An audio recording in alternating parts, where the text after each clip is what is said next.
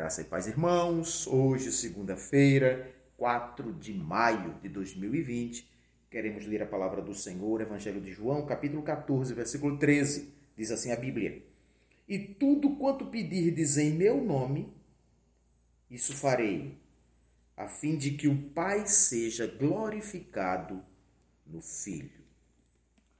A maior força do cristianismo está na oração. É através da oração que os cristãos recebem energia e vitória. E a oração tem um segredo. Ela precisa ser em nome de Jesus. Nós tomamos emprestado o nome de Jesus e colocamos diante do Pai. Notem o que Jesus acabou de dizer. E tudo quanto pedirdes em meu nome, isso farei. Mas para que a oração seja feita em nome de Jesus, evidentemente, nós precisamos orar como se Jesus estivesse fazendo aquela oração. E aí, nós precisamos aprender alguns princípios, como Jesus oraria, como Jesus falaria com o Pai, como Jesus se comportava com o seu Pai. Primeiro, a nossa oração em nome de Jesus, ela precisa ser esperançosa. A esperança é, é, é o combustível da alegria. Se você não enche o coração de esperança, você não tem alegria. Jesus tinha esperança. Ele acreditava nas suas orações. Ele acreditava no seu Pai. Se você ora sem esperança, sinto muito. Segundo, a oração precisa ser amorosa. Se você está com o coração cheio de ódio e pede para Deus destruir alguém, você acha que Deus escuta essa oração? Claro que não. Eu quero dar um exemplo prático. O Brasil está dividido, é isso? Entre os dois grupos políticos que votaram, dependendo do número que digitaram na urna eletrônica. E nós estamos vivendo uma maldição de ação e reação.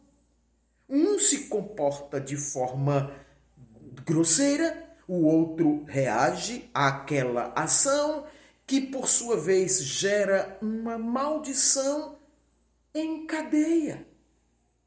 E aí, como você vai quebrar isso? Quebre através da oração. Ao invés de você odiar e postar no, no Facebook e postar mensagens que vão gerar reação em cadeia, Comece a orar por aquele que está se comportando daquela forma. Simone de Beauvoir, a francesa, a, a filósofa francesa, ela tinha uma frase, dizia que os opressores não seriam tão fortes se não tivessem parceiros dentre os próprios oprimidos. Então, os opressores só são tão fortes porque no meio dos oprimidos há quem acredite neles. E aí, como você vai orar? Ao invés de você orar com o coração cheio de ódio, tenha pena daquele outro coitado que está sendo oprimido e mesmo assim vestindo aquela camisa e defendendo aquela bandeira. E aí você vai orar com o coração cheio de amor. E aí Deus vai ouvir você. E por fim, a oração, por fim, por hoje, a lista é imensa. A oração precisa ser sigilosa. Oi, irmão. Mateus 6,6.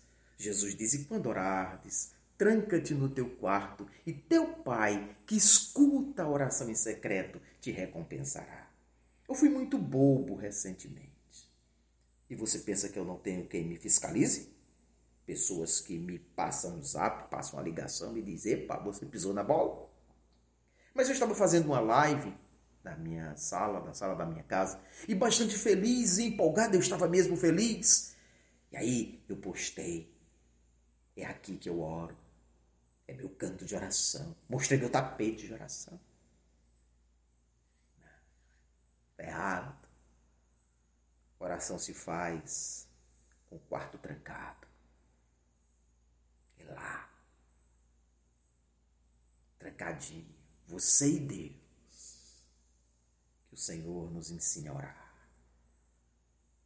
que você aprenda a orar, que eu aprenda a orar. Esperança, amor e sigilo.